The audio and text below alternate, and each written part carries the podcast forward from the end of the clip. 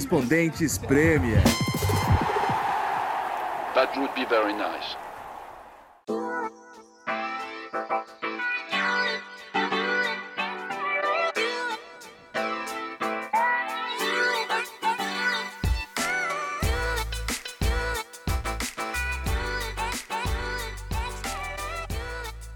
Caros ouvintes do podcast Correspondentes Premier, sejam bem-vindos a mais um episódio, um episódio muito especial.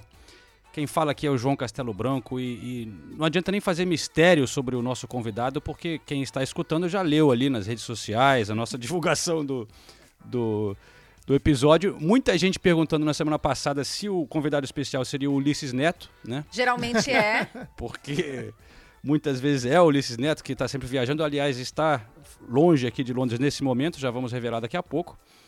Mas, é, antes de mais nada, antes da boas-vindas aos nossos companheiros de sempre, vamos dar boas-vindas ao Fernandinho, que está aqui com a gente, porque a gente tem alguns convidados de vez em quando aqui no Correspondentes Premier, mas esse aqui é, que nem diria o Mourinho, é o top dos tops, né? Eu acho que não vamos superar esse aqui facilmente, é, porque, cara, Fernandinho que levantou a Premier League agora em maio, o maior vencedor brasileiro da história da Premier League e, e pediu para participar aqui do podcast, não é não, Fernandinho? Bem-vindo. É, obrigado, obrigado João, obrigado Nathalie, obrigado Liz, obrigado Renato pela recepção, o carinho de sempre. E é verdade. Uma vez que a gente conversou aí nas nossas últimas conversas, eu fui cara de pau e pedi para participar do, do podcast, porque estou sempre acompanhando e vejo que é muito bacana. Às vezes eu estou dirigindo para o treino de manhã e vou uma horinha de trânsito, vou escutando, vou dando risada, vou concordando, discordando de algumas coisas. E é bem bacana mesmo, assim, bem legal, sabe?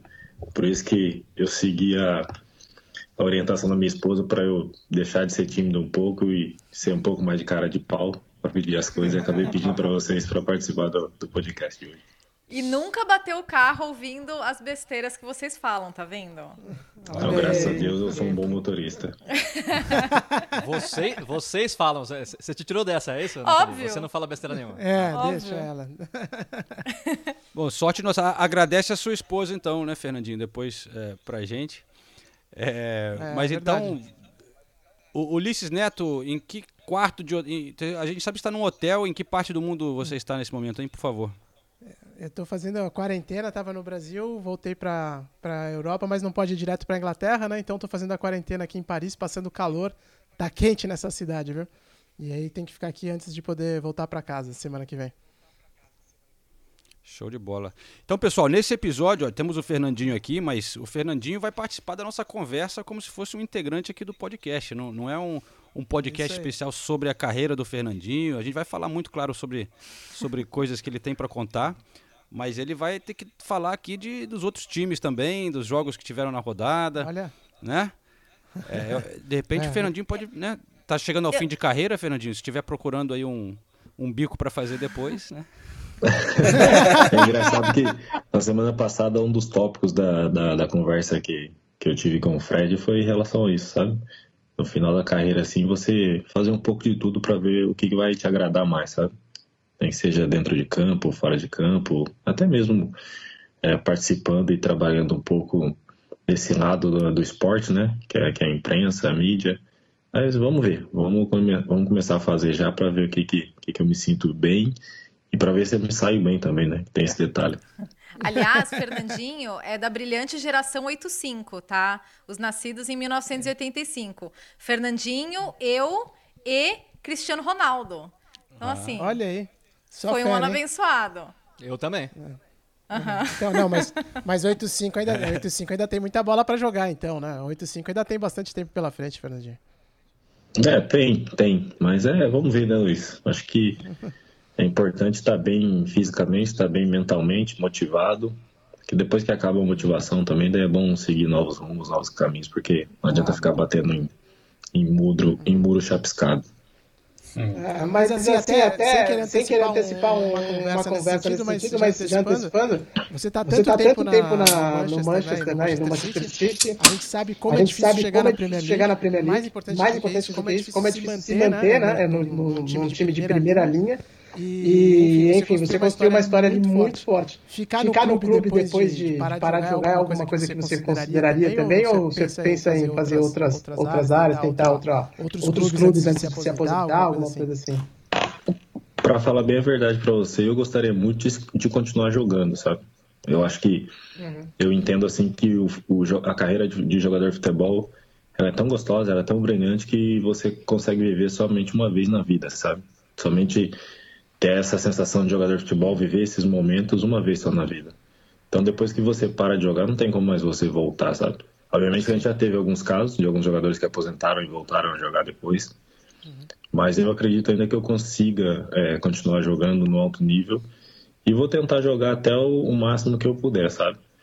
E Eu já recebi ofertas, já recebi propostas para trabalhar no clube, já ficar é, participar assim do grupo, City e tal, mas é uma coisa ainda que eu vejo um pouco distante, sabe? Então minha, minha intenção é continuar jogando, mesmo que acabar o meu contrato ano que vem. Aí eu vou ver o que, que vai ser o, o melhor caminho para mim e para minha família também.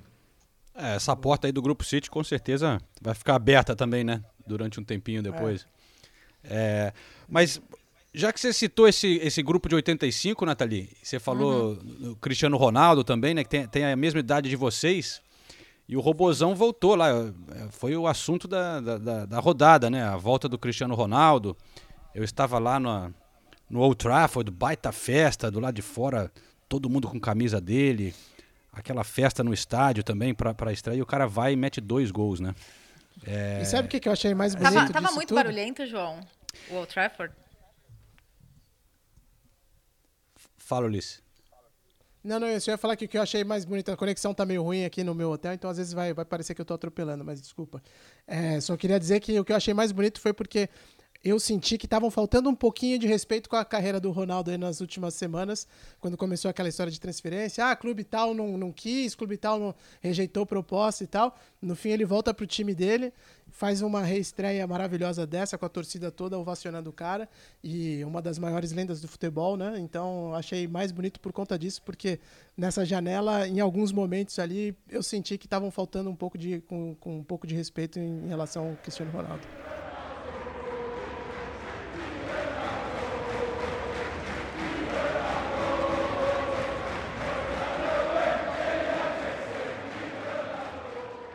Queria que você falasse um pouco como é que foi receber o Cristiano Ronaldo aqui. Você já está acostumado a jogar com ele na seleção, né? Mas como que foi jogar com ele aqui? Muita gente, quer dizer, algumas pessoas questionavam se com 36 anos ele ainda poderia ter esse impacto e, mais uma vez, muito decisivo como ele é para a seleção. Ah, eu espero que as pessoas continuem a questionar, a questionar o Cristiano, porque cada vez que eles questionam ele dá mais respostas, por isso, para mim, eu espero que daqui para a frente haja mais dessas questões, haja, haja mais gente a achar que ele não é capaz, porque sempre que as pessoas acham isso, ele dá resposta. Por isso, eu espero que isso continue a haver, porque ele vai dar resposta e vai ser bom para nós.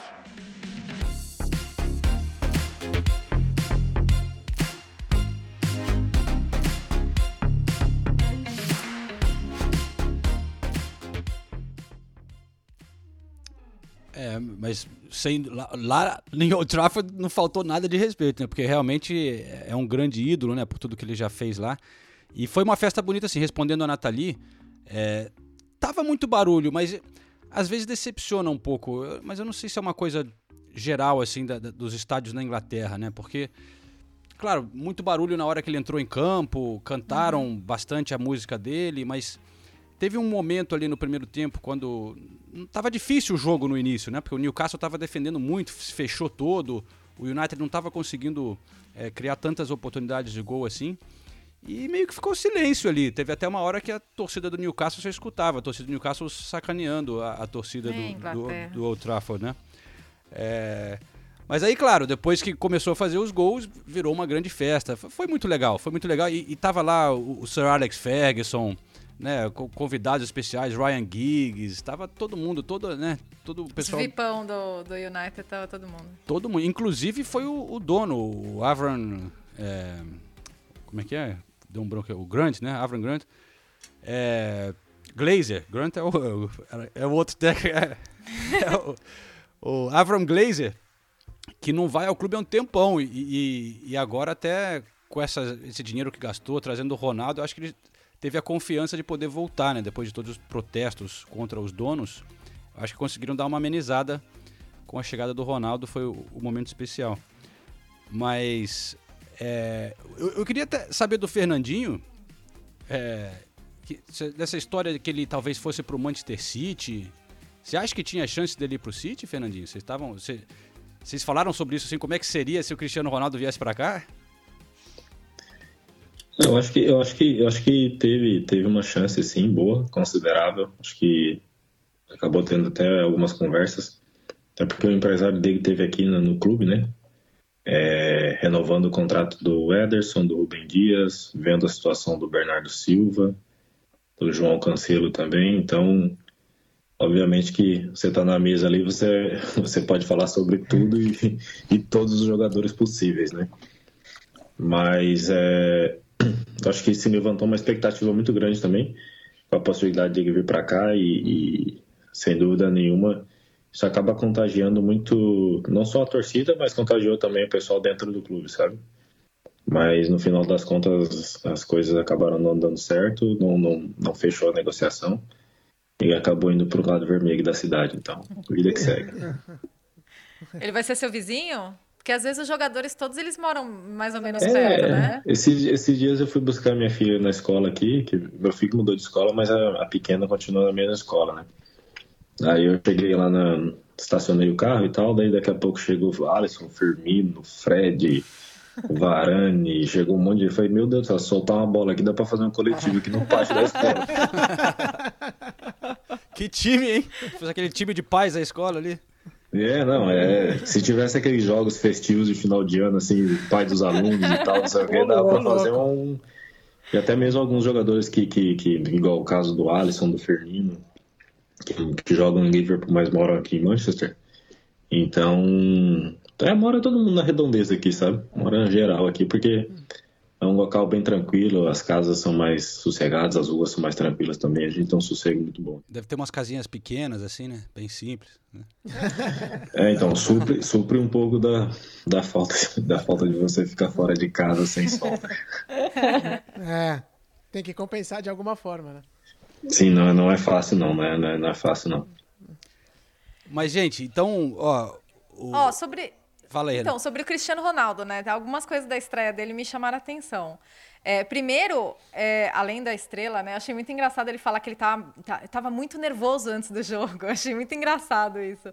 E, e ele, ele com a bola, eu achei ele muito rápido e muito agressivo, porque as pessoas falam, ah, mas porque ele tem 36 anos, a gente não pode esperar o mesmo Ronaldo do Real Madrid, a gente não pode esperar o mesmo Ronaldo do, ne- nem do Manchester United, mas achei ele muito, é, muito agressivo mesmo com a bola. E, e até é, no gol do Lingard, eu fiquei. Porque é uma das discussões aqui, né?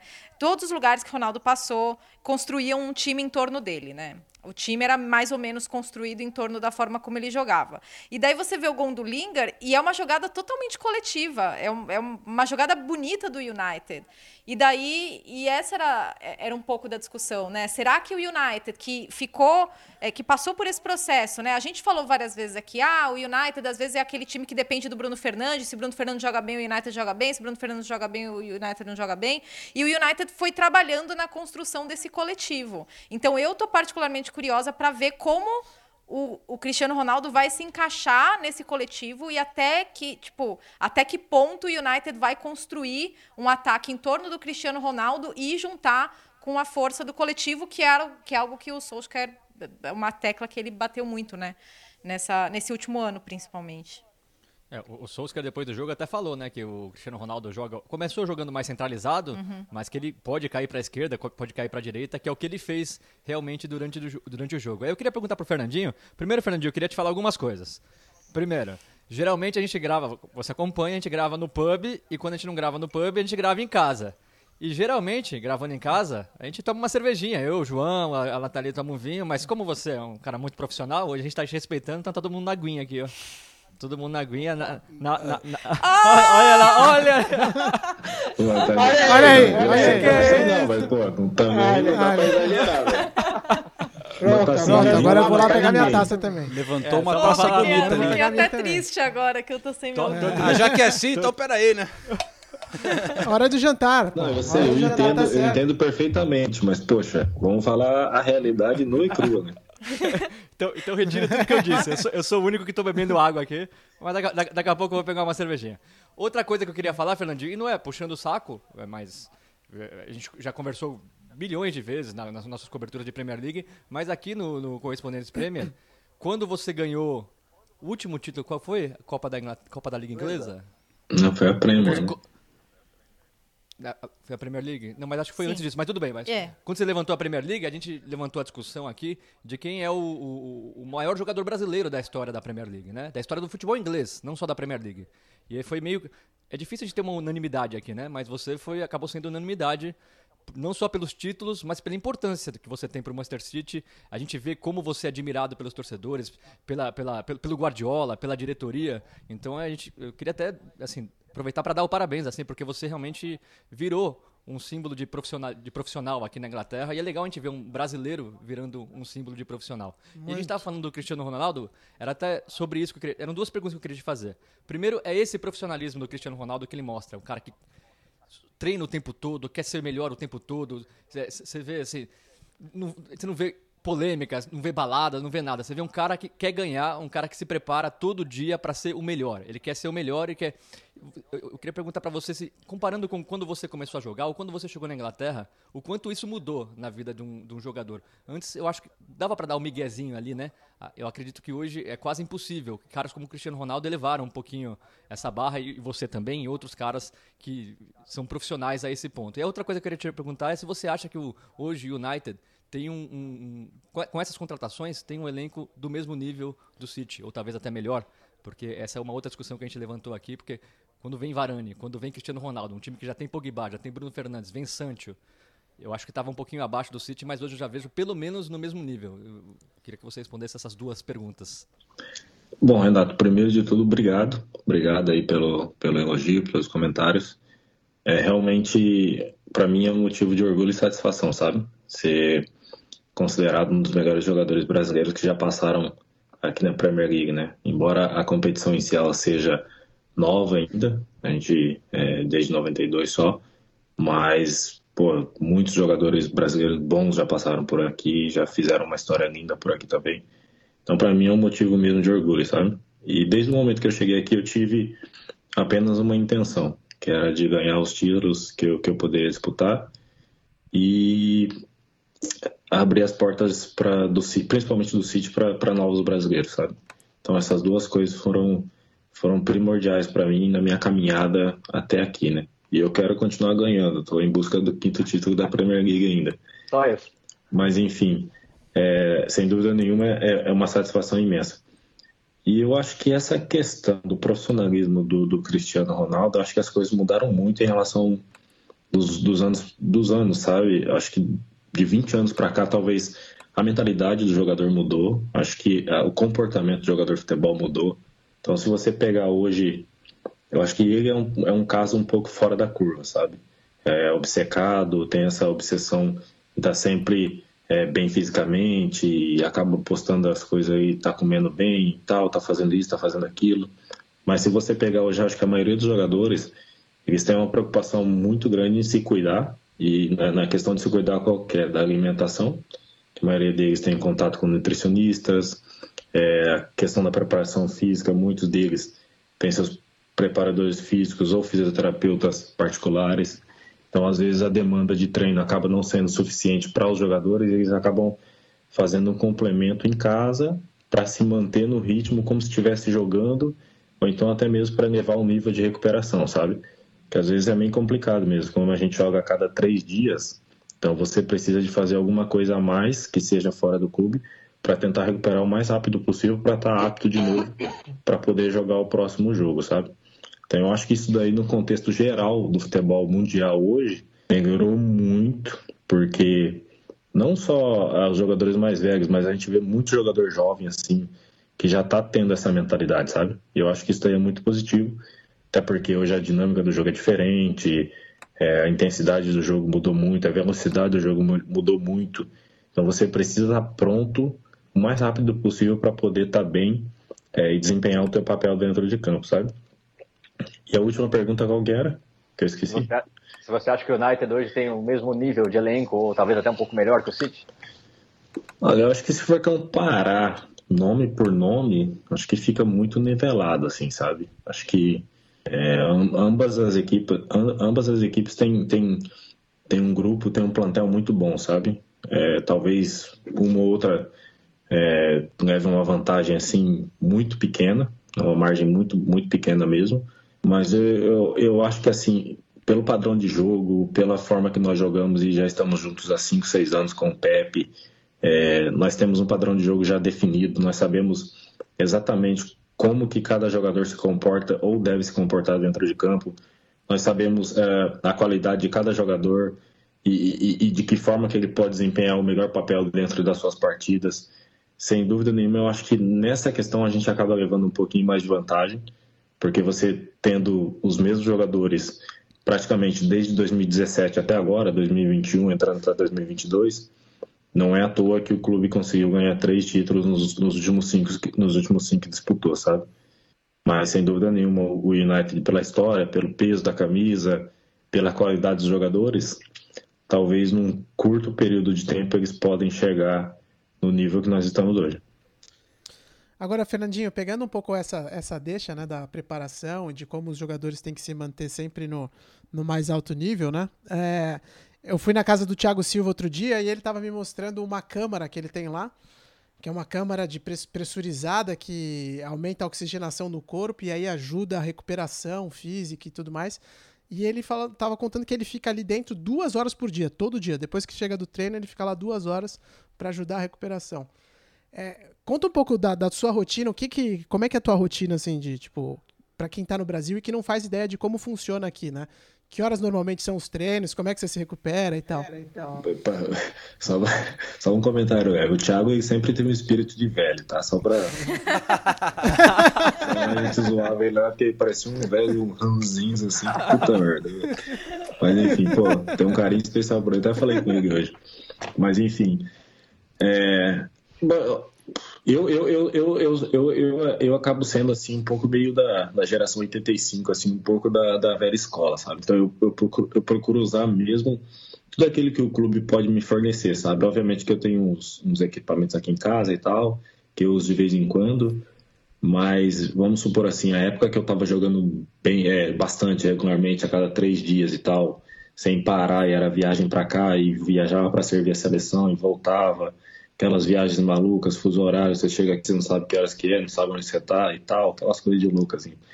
Então eu, eu, eu sempre tentava manter essa regularidade de usar o máximo possível das instalações do clube, sabe? Então lá a gente também tem uma, uma câmera fria onde você entra para fazer recuperação pós-jogo, que a, a, temperatura ela varia entre 130 a 140 graus negativos, sabe? É uma Nossa. coisa rápida, assim, mas acaba sendo muito eficaz no processo da recuperação, sabe? São dois minutos que você fica ali dentro, congela seus ossos todinho, então você sai dali, dá aquela chacoalhada e vai embora.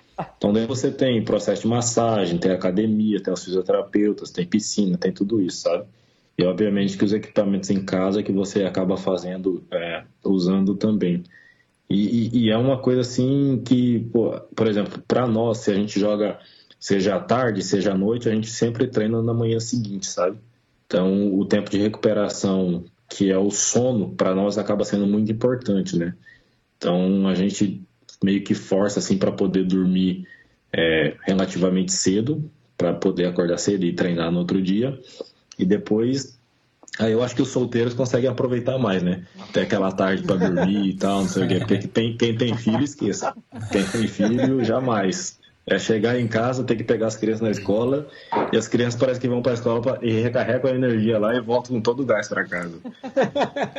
Essa coisa do sono eu lembro na quando a gente estava na Rússia, né, Ulisses? Que a gente eu visitei antes a, as instalações da seleção brasileira lá na, na Copa do Mundo e, e, tinha todo um, um processo de eles falaram isso, né, a CBF na época do, do sono, né, realmente de olharem, analisaram todas as cortinas dos quartos para poder ficar bem escuro faziam recomendações para os jogadores, né, de não ficar no seu iPad ali no telefone pelo menos uma hora antes de você dormir, para você já ir desligando o cérebro, né? Então, realmente tem todos esses equipamentos, mas às vezes o mais importante é conseguir dormir bem mesmo, né? Sim, sim, sim. O negócio é, é conseguir dormir bem, porque aquela noite de sono bem dormida, assim, pô, por mais que você esteja cansado, no outro dia você acorda bem disposto pro, pro dia de trabalho, né? Agora quando você não consegue dormir, aí complicam as coisas mesmo.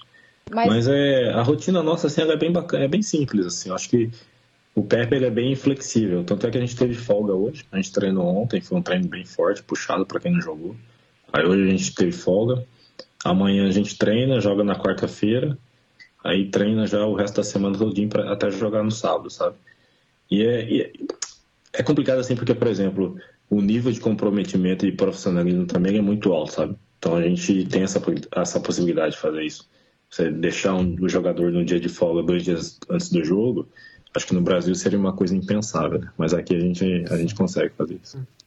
Mas aí, Já ainda sobre. Não, é, é, ainda desculpa, Ulisses. So- sobre essa coisa Não, do, não, não, do- da geração 85, os 36 anos, e falando do Ronaldo, é, o, o Pepe sempre fala que ah, o Fernandinho ele administra muito bem o, o físico dele, né?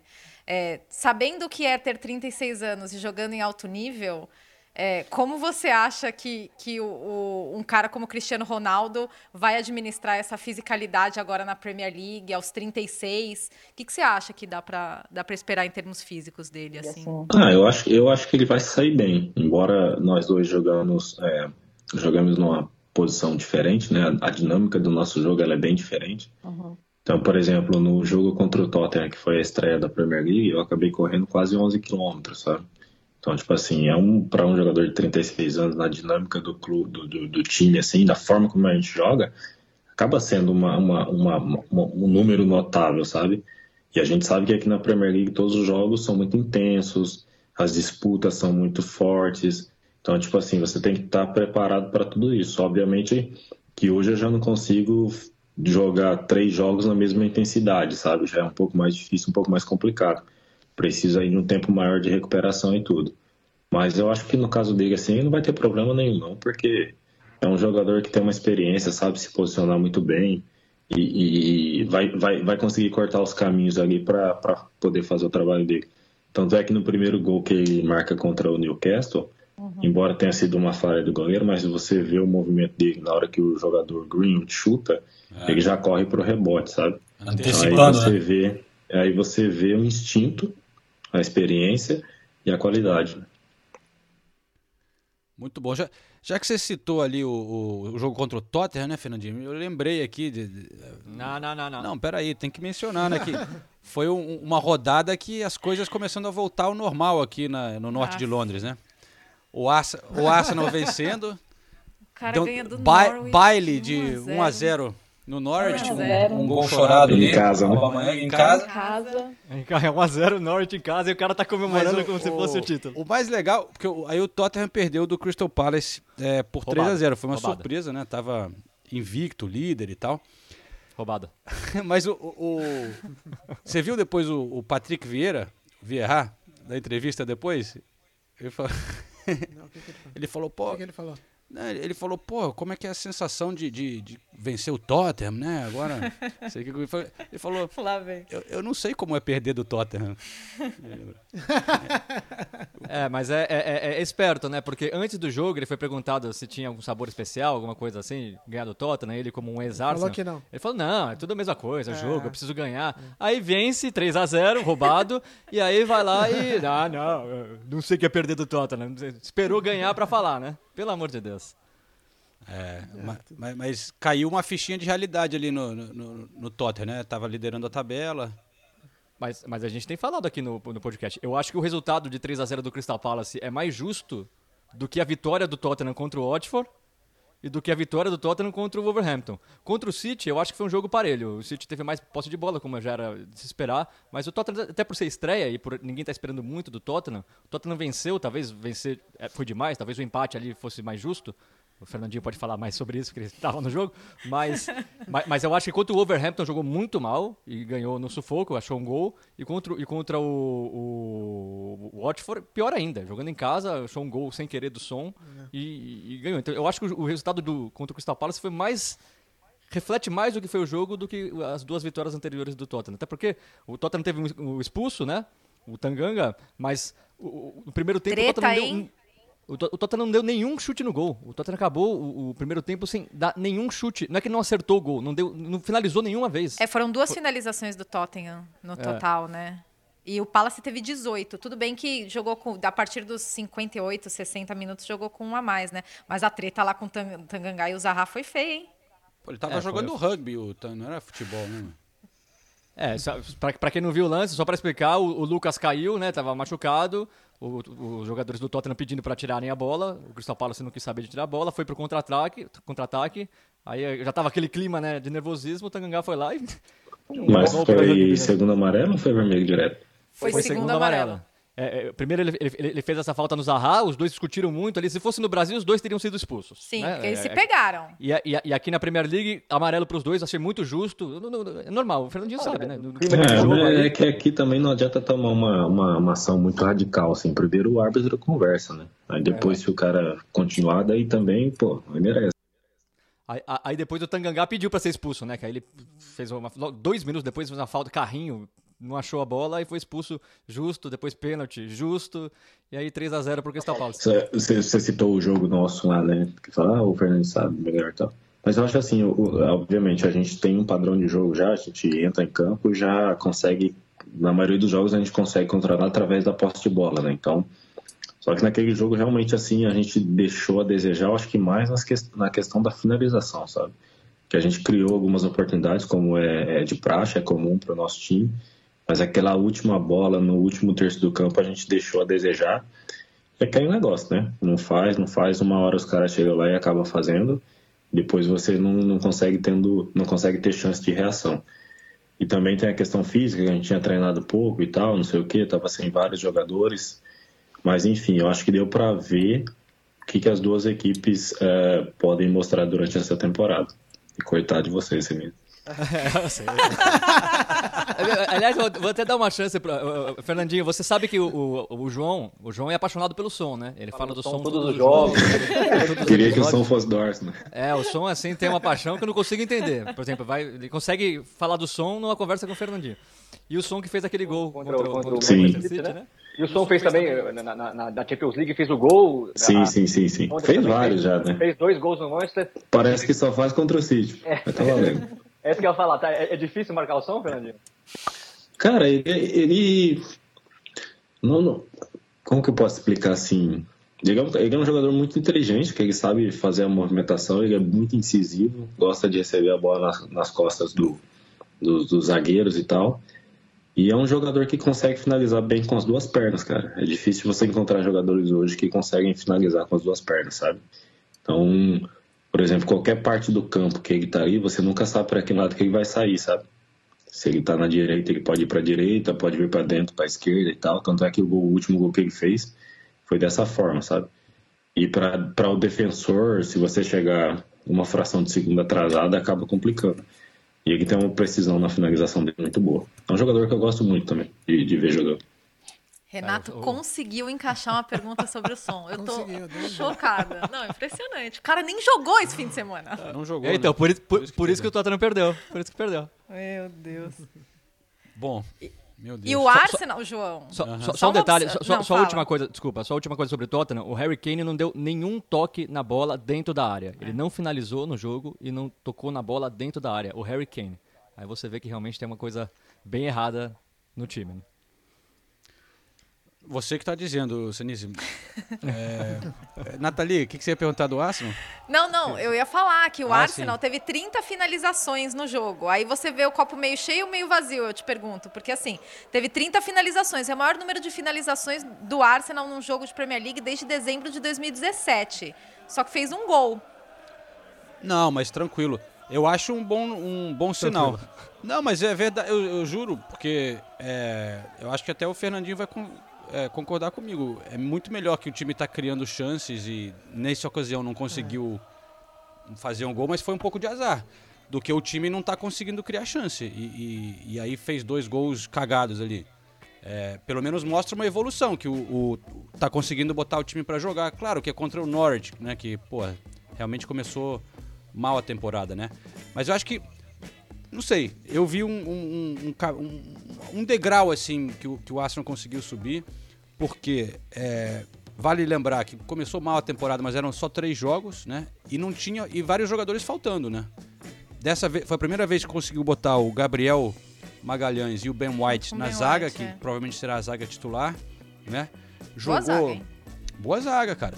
O, o Tomiyasu, o japonês, estreou e parece ser uma boa contratação, né?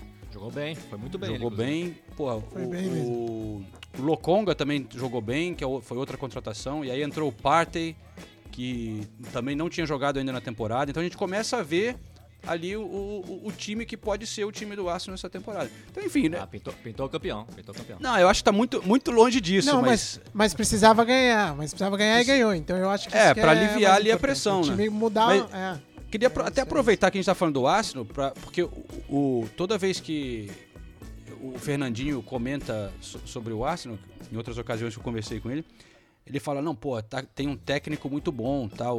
O, Arteta, claro, que trabalhou muito tempo no Manchester City, né? E você sempre elogia muito o Arteta, né, Fernandinho? Mas, assim, é, a torcida do Arsenal ainda tá meio em cima do muro, sem saber, alguns até já perderam a paciência, com ele. Não, mas aí é a questão do resultado, né? Se você não tem resultado, pode, pode ser o projeto que for, o projeto mais paciente que for, mas o pessoal acaba perdendo o resultado, principalmente pela história do Arsenal.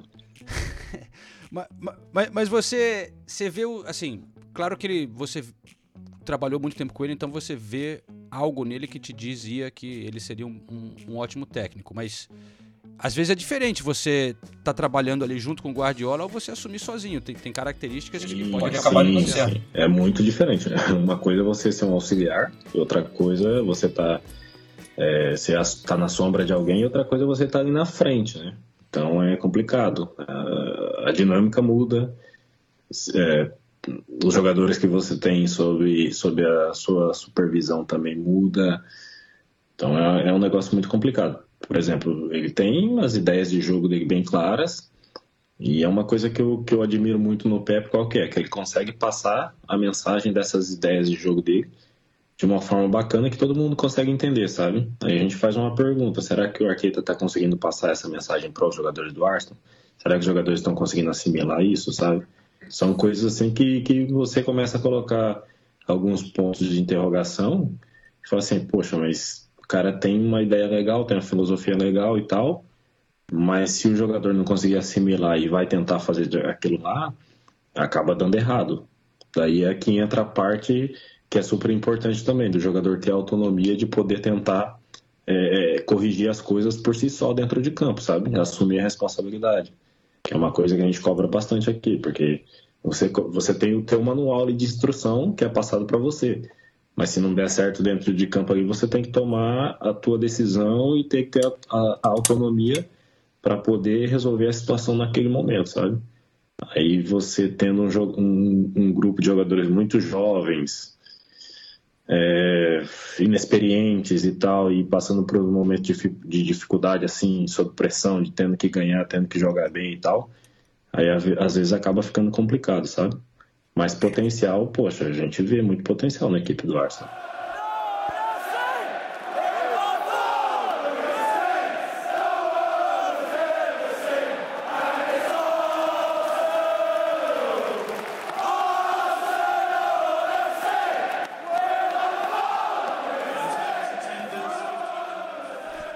Tem muito o lance do, do jogador, que eu sei que às vezes é um papo meio subjetivo, mas eu imagino que, que ocorre que. Aí você pode é, expandir um pouco mais, Fernandinho, que é o lance do, do time também tem que confiar no papo do treinador, né? E confiar no que o treinador tá mandando executar e tal. né? Sim, sim. Não, isso daí é fundamental. Acho que é, é, é uma das coisas mais importantes que tem, né? E você com- não só confiar, mas acreditar naquilo que ele tá falando, que ele tá passando para você, que vai dar certo, sabe? Mas é aquele negócio, depois que dá certo a primeira vez, a segunda, a terceira, daí vai embora. Aí você não, não desacredita mais, sabe? Aí você, por mais que as coisas é, comecem a dar errado durante um, um, um certo período de tempo, mas você sabe que aquilo pode dar certo, porque já deu certo antes. Talvez você faça um ajuste ou outro ali, faça uma mudança ou outra aqui e tal, mas tenta manter a mesma base, sabe? E... Mas sabe que futebol é um negócio muito complexo, é complicado demais. né? E isso que eu achei que curioso foi isso que você falou de, de o jogador também ter autonomia dentro de campo para corrigir o plano quando ele não tá funcionando, né? Se a gente olhar no time do Arsenal, talvez. Isso, isso depende de, um, de liderança também, né? É, de, de ter ali os caras que, que conseguem fazer essa tomada de decisões, né? Eu não sei no Arsenal quem seriam esses jogadores, na real. É difícil, é difícil. Por exemplo, para nós aqui, você, a gente tem vários tal, pela questão de idade, por questão de personalidade, por, por questão de qualidade técnica, por questão de, de, de, de, sabe, o cara tá tentando uma coisa que o treinador pediu, não tá dando certo, ele, peraí, não vou esperar vir a situação de fora para eu mudar isso aqui, entendeu? Então eu já tomo a decisão por mim mesmo, depois eu converso com ele e me acerto com ele lá fora. Então é complicado, mas uh, ali no Arsenal ali, a gente tem alguns jogadores ali que poderiam ter essa iniciativa, sabe? Tem jogadores mais velhos lá, o Aubameyang, que é o mais é o capitão do time, então você tem ali o Lacazette também, que acaba sendo mais velho. Que, é, por exemplo, isso depende muito do perfil de cada um também, né? Porque se está disposto uhum. a entrar nessa brecha de poder a, a, ajeitar as coisas e arrumar as coisas e chamar o grupo para perto de si para tentar é, é, é, consertar aquilo que não está dando certo, sabe? E de, de como é um, um, grupo de jovens, um grupo de, de jogadores muito jovens, pô, você trazer esses jogadores jovens para perto de você e falar assim, ó, precisamos fazer assim, assim, assado, precisamos agir dessa forma agora e tal, não sei o quê. Se o negócio estiver apertado, a gente age dessa forma. Se estiver mais tranquilo, aí se solta e vai jogar e se divirta e tal. É muito mais uma questão de você dialogar mesmo, orientar e assumir a bronca na hora que precisa.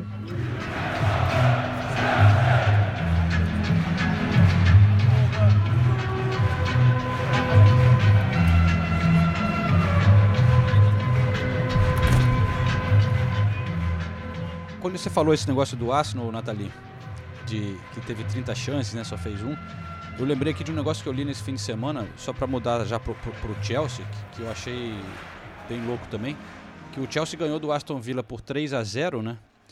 Mas nessas estatísticas que eles usam hoje em dia, de XG, né, de expected goals, quanto gols está esperados pelo, pelas jogadas que criaram e tal, o Aston Villa teve um XG maior do que o, o Chelsea nesse jogo, mas perdeu de 3 a 0. É, também, mas tem, um, é, tem um Lukaku ali, né? Mas o Chelsea tem o, um Lukaku, né? Gol é, aquilo é uma máquina, né? Esse cara é uma máquina. O primeiro é. gol do Lukaku, pelo amor de Deus, hein? É Caramba. É e teve a estreia do Saul Não, também, explosivo. né? Ah, nesse jogo contra o Villa. O Saul estreou na vaga do Jorginho, é, o Jorginho que disputou todos os jogos agora, vem de Eurocopa e tudo, tem Champions agora, enfim.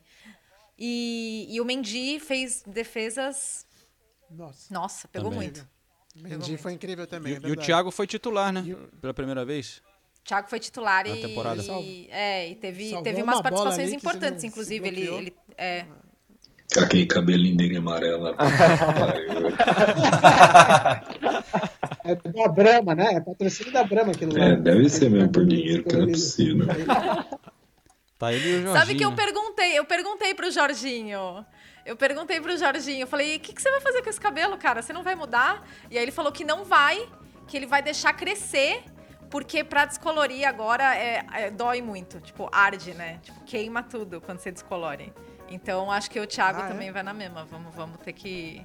Vamos ter que ver esse cabelo aí por um tempo. E o, o, vocês falaram do Mendy, pra mim o Mendy, o melhor homem em campo, aliás, todo mundo achou isso, né? O Chelsea ganhou de 3 a 0 e o melhor homem em campo foi, foi. foi o goleiro. foi, goleiro. foi, uma ótima atuação do Thiago Silva, realmente, evitou ali dois gols, pareciam certos do, do Aston Villa. Quando tava 1 a 0 pro, o Chelsea abriu o placar muito cedo, né? Mas quando tava 1 a 0 o Aston Villa atacando muito mais, finalizando muito mais. O Lukaku deu duas finalizações no gol, fez dois gols, tem três gols em três jogos, é um monstro mesmo.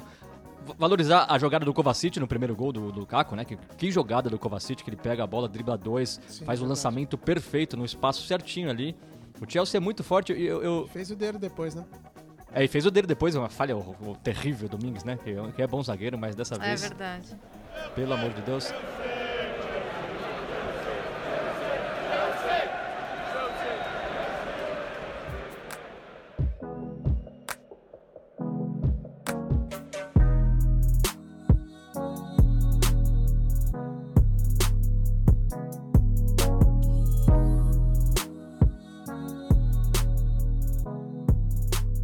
Eu, eu, eu, eu, queria perguntar pro Fernandinho. É, eu, eu, falei, a gente falou da evolução dos jogadores, né?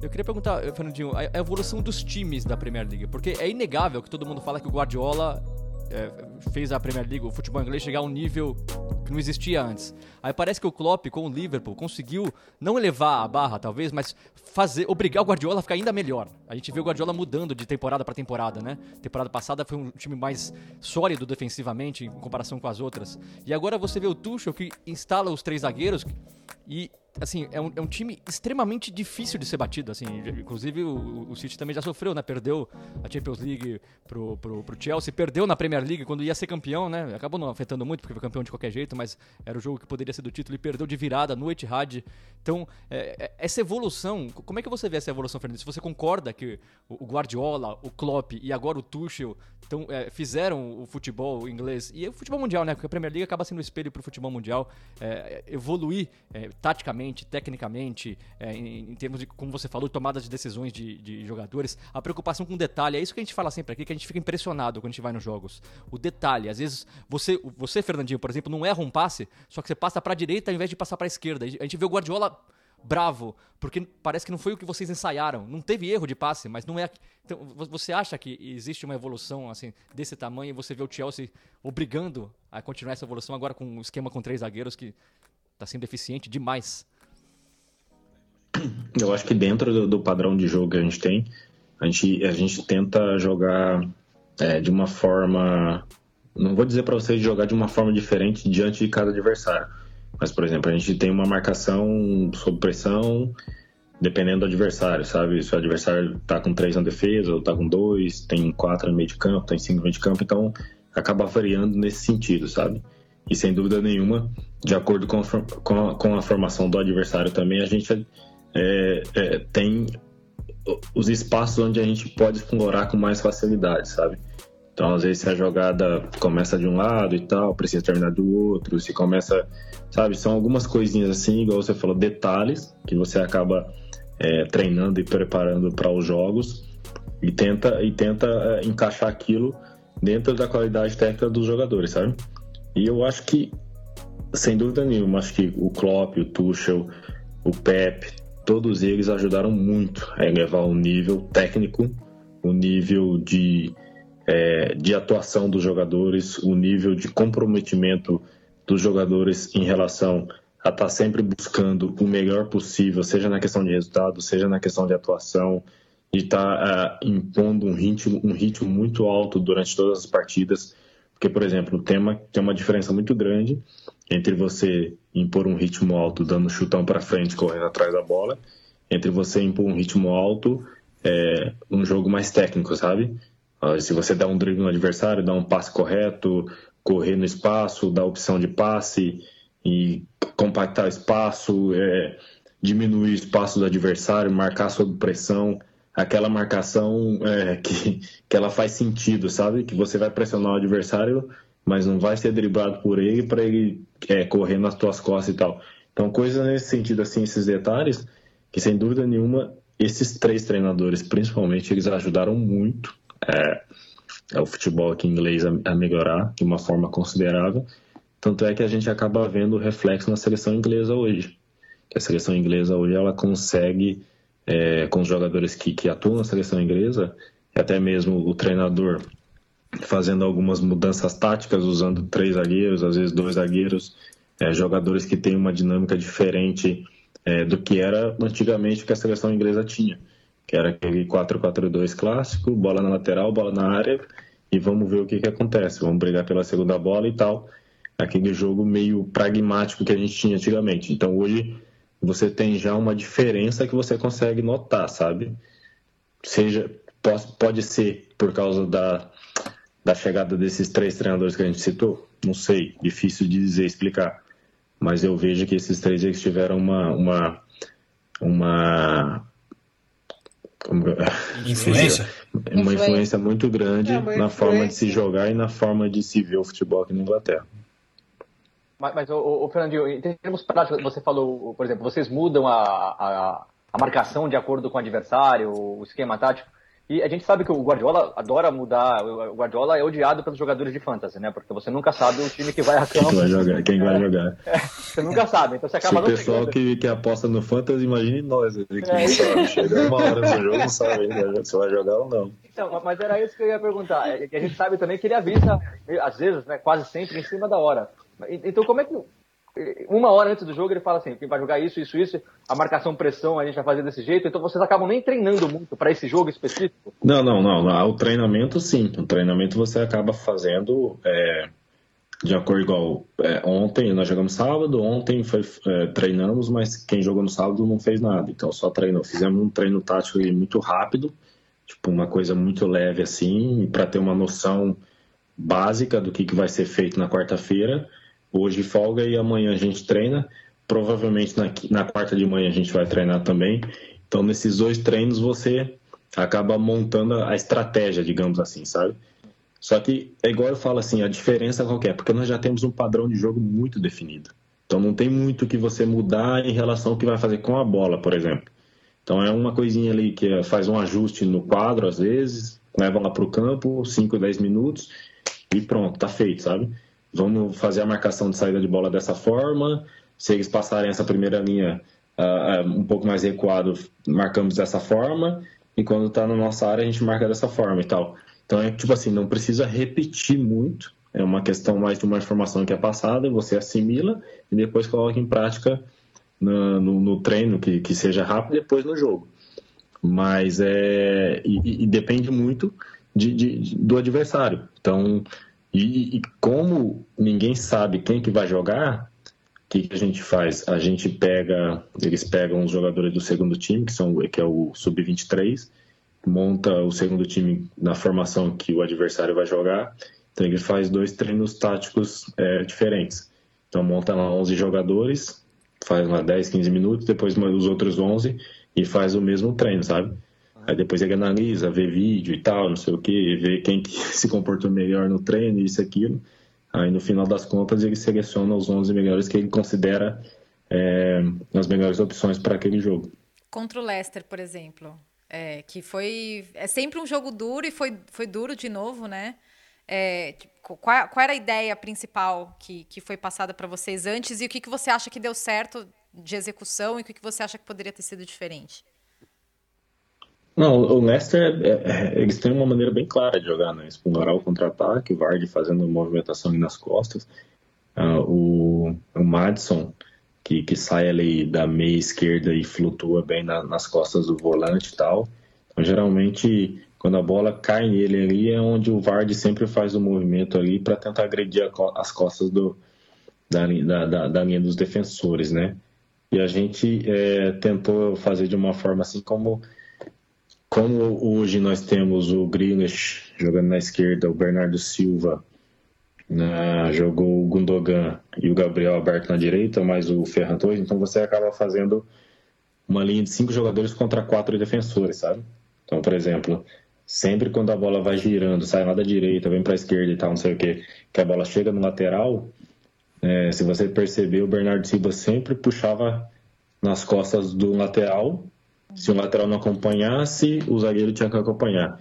Então, tipo assim, são espaços pequenos que acabam sendo criados com um simples movimento que te dá a possibilidade de você ter mais tempo para poder tomar a tua decisão no próximo passe ou de fazer alguma jogada, sabe? E nesse jogo em si, assim, o nosso lado esquerdo funcionou muito melhor do que o lado direito, né? Por causa do- da conexão Grigas, eh, Bernardo e João Cancelo. E nós criamos algumas oportunidades. No primeiro tempo lá tivemos acho que umas cinco ou seis, mais ou menos. E acabamos fazendo um gol no segundo tempo ali também. Por uma jogada que o Gregas fez, tocou pro Cancelo e tal, ele chutou, desviou e o Bernardo pegou o rebote. Mas enfim, a ideia de jogo ela acabou sendo muito clara dentro daquilo que a gente trabalhou durante a semana, sabe? Porque a gente sabia que eles tinham uma deficiência é, um pouquinho maior para se defender naquele lado direito do que no lado esquerdo. E E se- quando quando eu tava. Quase deixou o seu também, né? Como? Você quase deixou o seu também, né? Finalizou ali. Acho que Sim, chegou até a sim, sim, sim. assim. É, passou do lado. É, eu acho que eu tinha faltado esse trem de finalização. Mas, Fernandinho, quando a gente estava marcando aqui essa gravação, um dos seus recados ali, você falou pô, a gente tá falando do jogo do Leicester, né? Você falou, vitória importante essa, hein? Aí, você diz isso assim, pela situação, o momento da, da tabela do clube, do, do Manchester, ou pela, pelo Leicester, a dificuldade que o time quer? É, escreva, escreva o que eu tô te falando. O Leicester vai tirar ponto de muito time lá jogando em casa. Eles, eles têm eles têm, eles têm uma forma muito clara de jogar, uma forma muito clara. E é tipo assim, é um time muito difícil de se bater, sabe? É muito difícil mesmo. Porque, por exemplo, o Vardy e, e os movimentos que ele faz, a velocidade dele, o poder de finalização dele é muito bom, sabe? E geralmente ele acaba tendo pelo menos duas ou três chances de gol por jogo, sabe? E é um time que hoje, principalmente com a chegada do, do defensor do Southampton, Westergaard, né? Como é o nome dele? Westergaard. Então, tipo assim, agora os dois ali já dão uma solidez muito maior, o, o, o volante deles é muito bom, é, eles têm um lateral esquerdo que agora também é muito experiente, é, então é um, time, é um, time, muito bem montado, tem o Madison que, que, que, que, que bate muito bem na bola e já tem uma conexão muito boa com, com o Vardy também, então, tipo assim, é um time muito bem montado, muito bem organizado, que vai estar trabalho para muito time que vai brigar por título.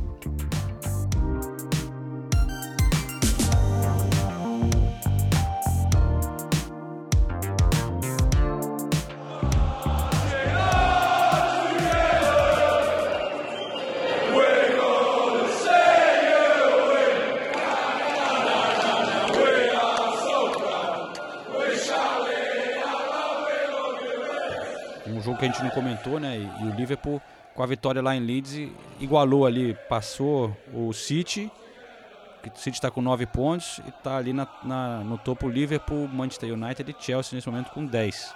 Você estava no Ellen Road, né? Porque esse é um jogo que eu, que eu, que eu acho que deve ter sido legal em termos de, de atmosfera. Porque são duas torcidas, né? E o Ellen Road é um estádio legal. Cara, sensacional em termos de torcida e em termos de, de jogo, né? Porque uhum, é, dois times que gostam de partir para cima, assim, é muito legal em termos de entretenimento, de assistir, né? Aquele chances para os dois lados. É, e eu tinha ido em Ellen Road só uma vez, com, junto com o Renato Senise na temporada passada. Sim, é, foi contra o City. E contra o foi City, contra o City, né? É. Choveu pouco aquele dia. Só que, é, então, só que tava sem torcida, né, Senise? Tava sem torcida. Então é. não tinha tido essa experiência que você falou, Nathalie. E foi, deixou uma impressão muito legal, assim, porque. É, Marching é um, On Together? É, a, a, a música deles tradicional. E eles cantam muito, assim. É um estádio é. menor do que outros dos grandes clubes, né? Eu acho que são 36 Sim. mil mais ou menos. É, mas a, o barulho que faz é como se fosse 50, 60 mil do, do, dos, dos times maiores.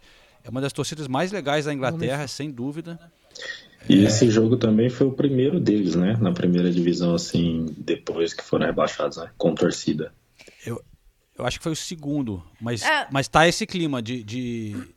Eu acho que tá. Eles tiveram. É porque eles tiveram dois jogos fora, eu acho que um jogo foi em casa, mas. Mas é, tá essa, essa sensação, porque eles não, justamente não puderam viver isso na temporada passada, né? A torcida. O time subiu. Pô, tô, então qualquer. Tô seco pra ir num joguinho, não foi nenhum ainda, viu? Com torcida. Tá, tá, o lixo fica deixando aquela deixa, né? Já, tá já fez minha credencial aí? Tá já... dando indireta pro João. dando indireta pro João. Não, mas eu comprei, eu comprei ingresso. Domingo eu vou em PSG e Lyon, hein? É, ah, Opa. estarei lá, hein? Olha. Olha lá, Vai tá então jogo. vamos juntos, Nathalie. Já comprei meu ingresso. Vai estar tá jogo. Mas ali no, no, no Leeds é muito legal, cara, porque é um estádio ainda daqueles antigos, né? O da, tradicional, aquele caixote, né? O Sim. quadradinho, muito próximo do campo, a torcida. Hum.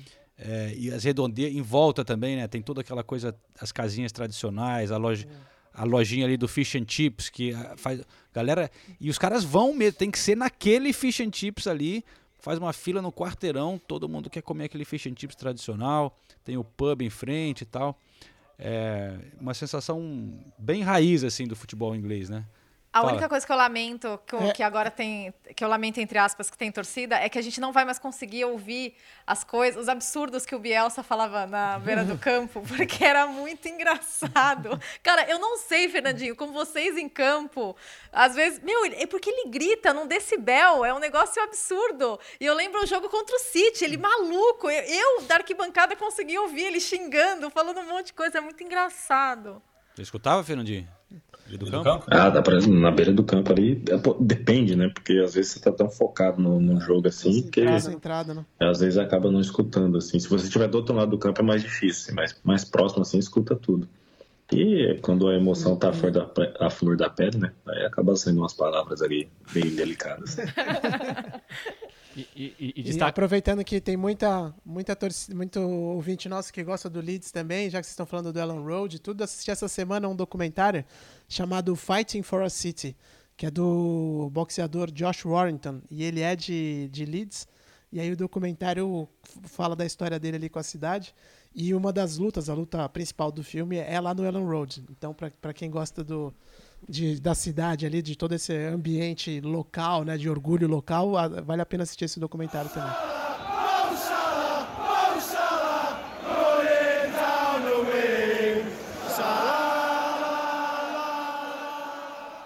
E, e só pra destacar, né, o Salah, né, de novo. 100 gols de Premier Nossa. League em 162 jogos, é impressionante, né? É quinta temporada do, do Salah no, no- no Liverpool e ele é sempre ou artilheiro ou tá quase ali na artilharia, sem falar muito, às vezes criticado por ser fominha, sem ser, às vezes, né, ter tanto glamour assim, mas o cara, é impressionante como ele entrega. Ele, Consistência, entrega, né? é, ele, ele entrega gols, ce- 162 é, jogos de Premier League sem gols, e uma pena o Harvey Elliott, né? Ah, que momento dó. mais que especial na Tadinho. carreira.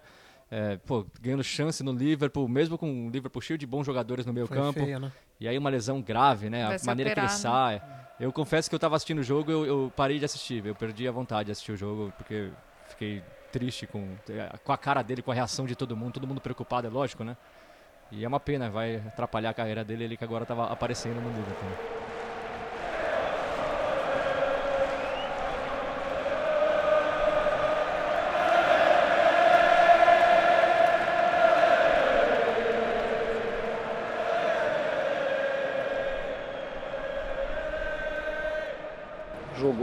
e fez um gol, né? E não é todo dia, né, Fabinho? Faz um tempinho. É, faz um tempinho, a temporada passada eu passei a temporada inteira sem marcar um gol.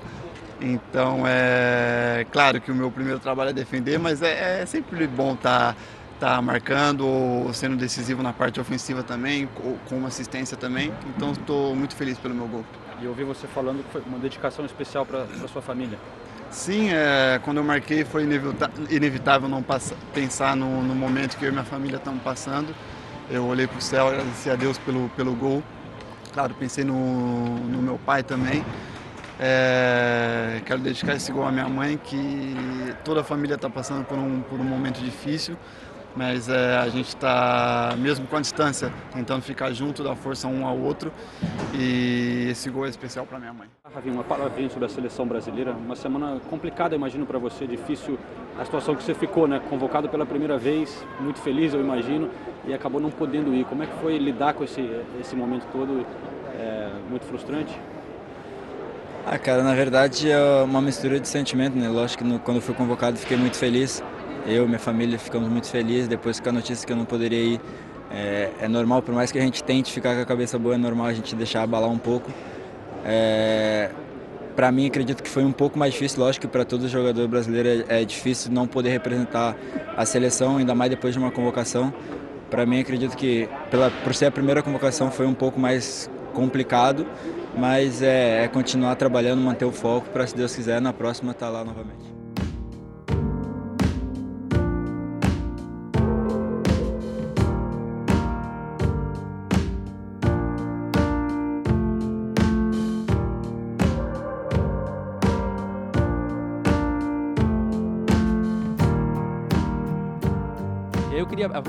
Em meio campo, eu, eu- eu acabei esquecendo de perguntar pro Fernandinho. Fernandinho, o, o Jorginho tem sido muito elogiado, com todos os motivos do mundo, né? É, campeão de Champions League, campeão da Euro, é, e muito se fala que ele pode ganhar a bola de ouro, ser eleito o melhor. Eu, eu queria... Quando eu falei, o Renato Senise deu risada aqui, né? Quando eu falei, aí ele ganhou já o melhor da Europa. Vamos ver. Eu, eu não dei risada, eu só acho que eu, eu, eu não daria pra ele. Apesar de valorizar tudo que ele fez, eu, acho que ele Sim, foi um monstro, principalmente na Euro, Sim, sim. no final da Champions, mas como eu já disse aqui, ele começou a, a temporada, o, o Lampard, o treinador, ele não estava nem sendo utilizado direito. É. Que aí não é culpa dele, né? Mas, mas também foi uma temporada que não teve muita gente brilhando, né? Então talvez por isso também ajude.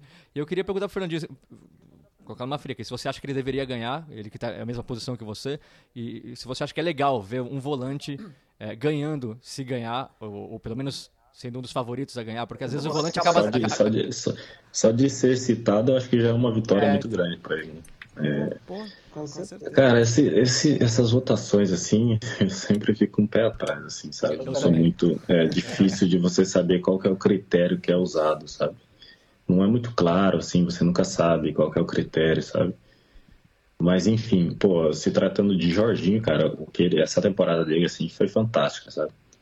A gente já sabia da qualidade dele de quando nós jogamos contra ele no Napoli ainda, sabe? A forma como ele jogava e tal, com o Sarri lá. Era, era como se fosse o, cara que coordenava tudo ali, que dava é, as diretrizes do, do time que tinha que fazer, a hora certa de atacar, de agredir, de recuar e tal. Então ele já, coordenava tudo. E agora no Chelsea ele está conseguindo fazer a mesma coisa que ele fazia no Napoli, sob, sob a batuta do Tuchel, sabe? Com o Lampard ele sofreu um pouco, teve um pouco de dificuldade, pela forma diferente que eles jogavam e tal, mas agora ele, a gente está vendo ali que quando ele joga, o time joga de uma forma, quando ele não joga, joga de uma forma bem diferente e acaba sofrendo um pouco, sabe? Tanto é que nesse jogo do Aston Villa, assim, eles tiveram muita dificuldade porque ele não estava em campo. Mas enfim, eu ficaria muito feliz por ele, por ser brasileiro, por ter ganho todos os títulos que ganhou, pela forma como jogou, de ser lembrado assim. Se ele tiver entre os três é, candidatos a ganhar a bola de ouro assim, vai ser, eu acho que um vai ser um feito muito grande, sabe? Mas é como eu falei para você, a gente nunca sabe quais são os critérios que são usados. Agora vamos aguardar aí para ver, né? Quem que, quem, quem, quem que serão os três candidatos. Gol do Burnley, tá, gente? Ben Me. Sério? Tranquilo. Uhum. É, 1x0? 1x0 em cima do Everton, é. Rapaz. Nunca menospreze o Burnley. É. é. Burnley é time duro, hein, cara? Dá pra falar? É, é, o mais chato de jogar? Chato. Chato. É. É um dos mais, é. É porque, tipo assim, é claro, é bola aérea, vamos jogar para ganhar uma falta, um escanteio, um lateral. Foi de cabeça. E não, não tem aquela historinha de vamos tentar jogar, sair jogando. Não, não, não, não. Uma vez até teve um lance engraçado que a gente tava jogando na Etihad, assim. Daí o goleiro acho que foi, bateu assim, pegou a bola, pegou errado na bola, sabe? A bola saiu reta assim, ó. O treinador na beira do campo. Não, não, assim não. Assim, pro alto, pra cima. Pô, os caras são grandes pra caramba. Mas é, é, é difícil. Quando joga lá na casa amigos é pior ainda. Mas o, a gente não precisa nem perguntar qual o, o, mais difícil de encarar, que a gente sabe que é o Arsenal, né? Mas o. é, não, mas é... Se você pegar o retrospecto recente do City contra o Arsenal, com certeza vai ser. Você falou isso do, do Burnley, Fernandinho. É, no Brasil, fala-se muito aquela coisa de.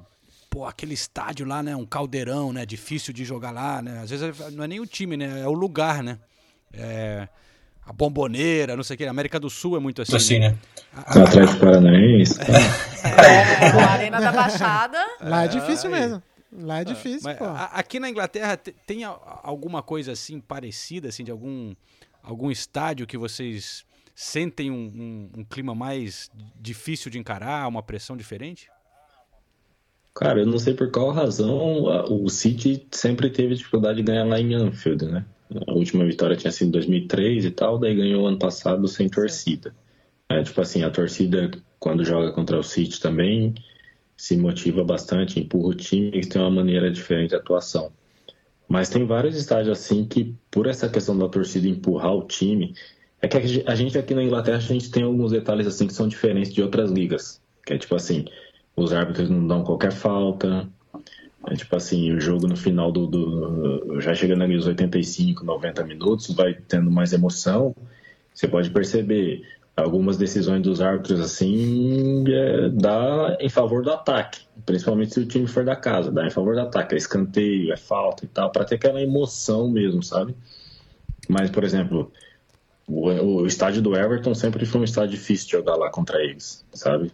Um campo pequeno, mais apertado e tal, não sei o que, se é inverno o campo tá ruim, é, o Burnley, é, com, vários estádiozinhos assim, que os times talvez não sejam, não sejam tão bons tecnicamente, mas eles são bons fisicamente, são bons em bolas aéreas, são bons é, é, em, em lances de escanteio, de falta, que daí acaba criando uma dificuldade muito maior para você, sabe?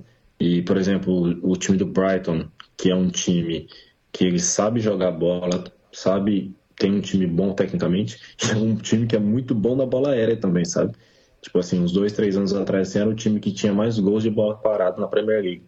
Então são, são, são, são equipes assim que cada um tem a sua qualidade e a gente tenta parar essas equipes de que forma? Fazendo o nosso jogo, né? Que é manter a posse de bola e tentar finalizar as nossas jogadas. Na maioria das vezes a gente consegue finalizar bem, mas é, é, bem, é bem complicado jogar contra todos esses times.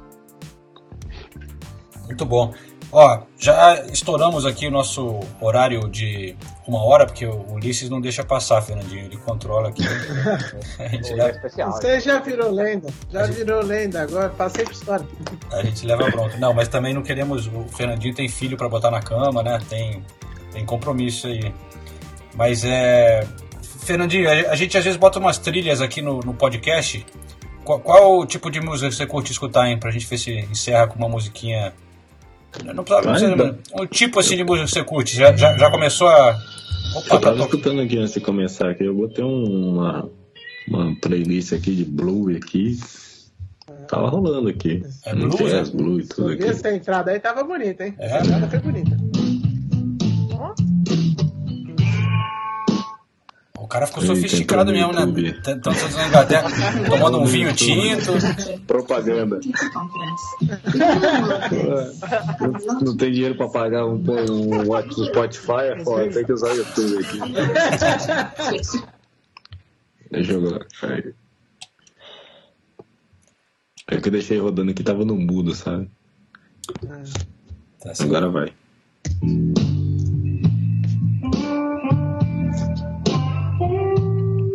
De vez em quando eu coloco aí, fico escutando e tal, de boa, só curtindo, aproveitando.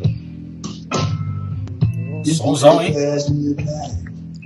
Sofisticado. É, geração 85, né? Mas, velho. Fernandinho tinha que editar o podcast e colocar essa É. Ó, Fernandinho, tá aprovado, viu? Se você quiser fazer uma carreira de podcaster, você já tá, tá qualificado. Ah, obrigado, obrigado. É, pode ser uma opção no futuro, né? Não dá pra descartar nada nessa vida, sabe? Eu, eu, eu, eu, eu posso só fazer uma, uma, última pergunta? Desculpa, gente. É que eu não, eu não consigo não fazer. É, porque, Sobre o assim, som já foi, né? É, já foi, perdão. Qualquer coisa a gente corta e coloca no, no meio do, do, programa. Fernandinho, tá faltando. A única coisa que falta pro City agora é a Champions League, né? É a única coisa que falta, convenhamos. E chegou muito perto na temporada passada, mas eu queria. Te, a gente, você falou muito né, das decisões do Guardiola, de como ele passa para os jogadores. E a gente conversa muito sobre isso no podcast, você ouve, você deve saber. Principalmente nas últimas eliminações que o City foi um City diferente. O Guardiola, não vou dizer inventou na escalação, mas ele mudou a escalação e acabou não dando certo. Por exemplo, contra o Tottenham no primeiro jogo, três temporadas atrás, deixou o De Bruyne no banco, é, colocou um meio campo na época que era mais defensivo com você, com o Gundogan, e eu não vou lembrar agora a a escalação, deixou é, de Davi Silva, mas aí o De Bruyne ficou no banco, ele, tudo bem, ele não estava no auge da forma, mas pareceu que foi pensando na final da Copa da Liga que tinha no fim de semana. Então, foi, foi um time com a escalação diferente acabou perdendo de 1x0 e se complicando. Depois, o jogaço do, do, na volta, tudo aconteceu, tudo. Aí na temporada seguinte contra o Lyon, que também foi uma escalação diferente, o, o City muito favorito contra o Lyon e acabou perdendo em casa de 3 a 1 também com. Você jogou também, também numa posição diferente, já vinha fazendo algumas vezes isso na temporada.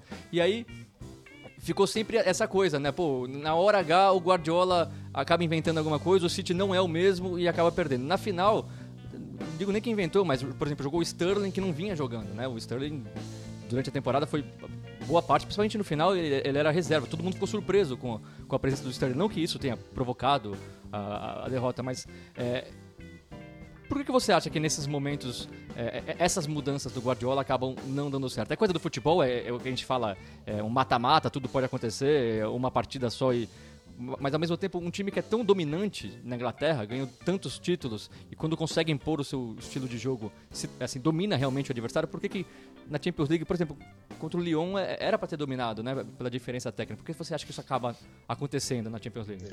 Não, o, o, o, Pep, o Pep tem sempre essa questão assim de tentar montar o time de acordo com o adversário, sabe?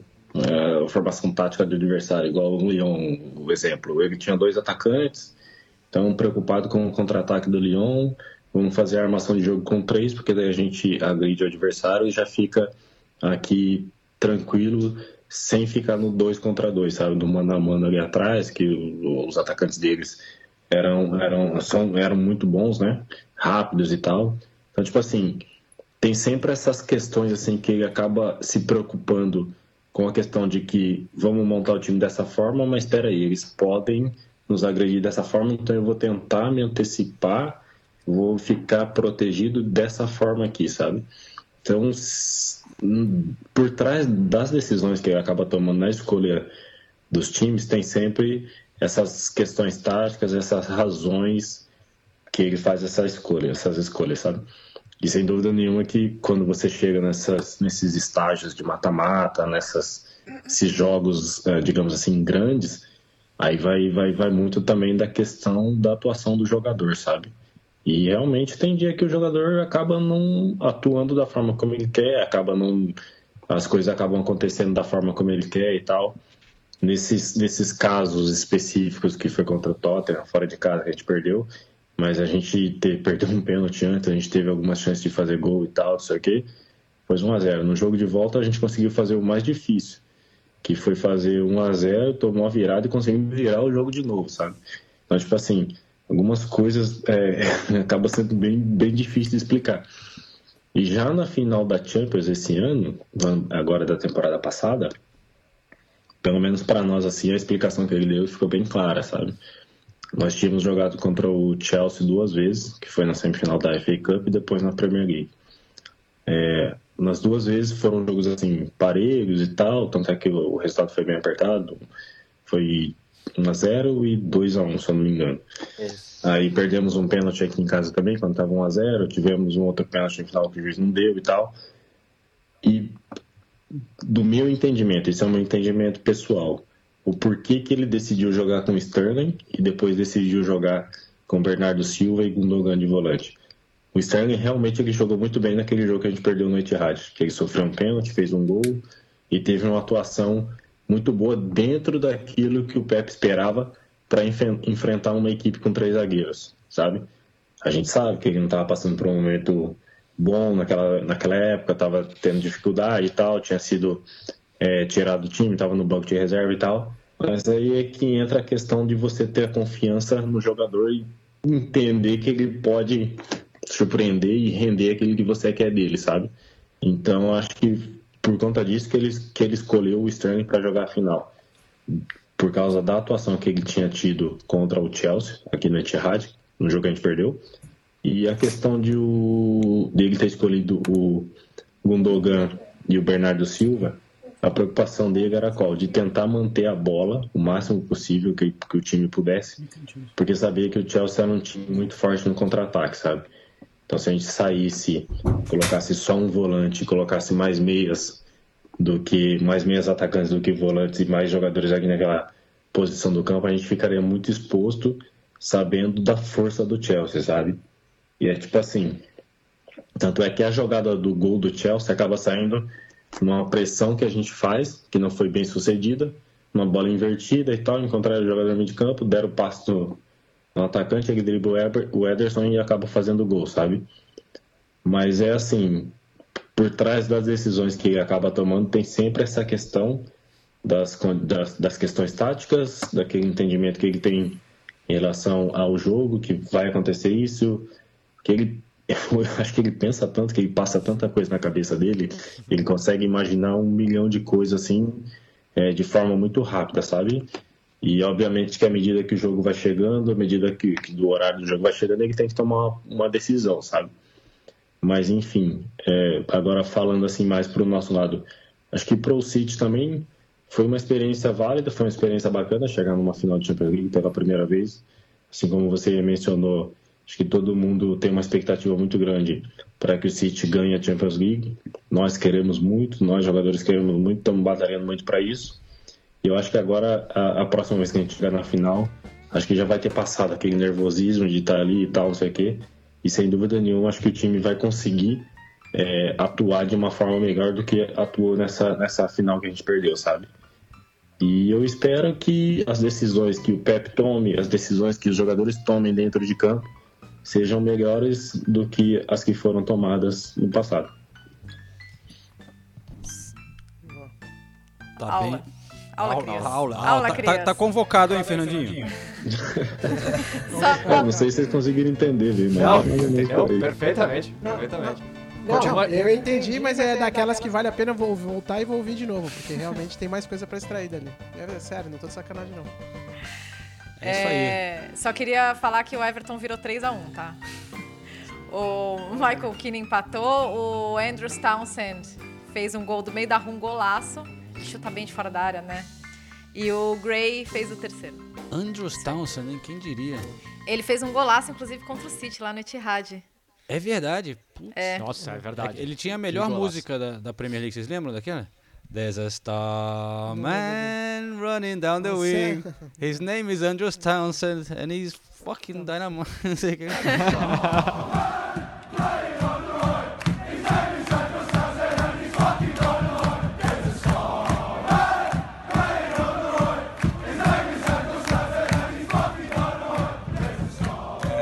Beleza, então. É, Fernandinho, muito obrigado, hein, cara. Grande prazer. Sempre que se, se, se, você escutar alguma coisa aí no podcast, ficar com raiva, quiser. Caramba, alguém. Putz, foi mal aí, barulho aí. Né? Um papel que saiu da impressora aqui. Alguém tá imprimindo alguma coisa. Tá, tá imprimindo a escalação, Fernandinho que já manda. É meu filho. É, tá imprimindo a escalação já do jogo. É você que tá imprimindo o papel? É. É aquela casa moderna, né? O cara tá, a escalação. tá lá em cima já. A gente podia terminar cantando a música do Fernandinho, que gruda que nem chiclete, né? Nossa, como, e como é, a torcida é canta, também. né? É verdade, hein? P Vamos, puxa, puxa aí, Nathalie. Nathalie. Não, puxa aí, João. João é o... A rainha do Etihad Stadium. Não, só. Imagina. Pam, pam, pararara, Fernandinho. Fernandinho. Fernandinho. Fernandinho. O Ulisses tá com delay aqui, né? Ficou... É, tá ficando tosco. A gente dá um sobe som. Fiquei cantando sozinho aqui, né?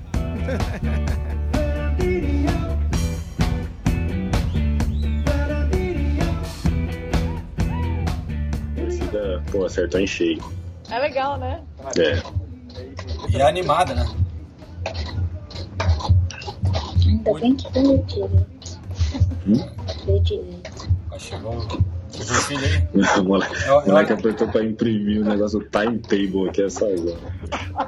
Pô, o cara é dedicado, é. Dedicado, é? é dedicado com a escola, né? É, mas é, não, tem que marcar em cima. Ele chegou, chegou da escola aqui, ó. É certinho, né? É, parabéns. É o Davi? É o, é o Gandula? É o Davi? Oi? É o Gandula? Davi?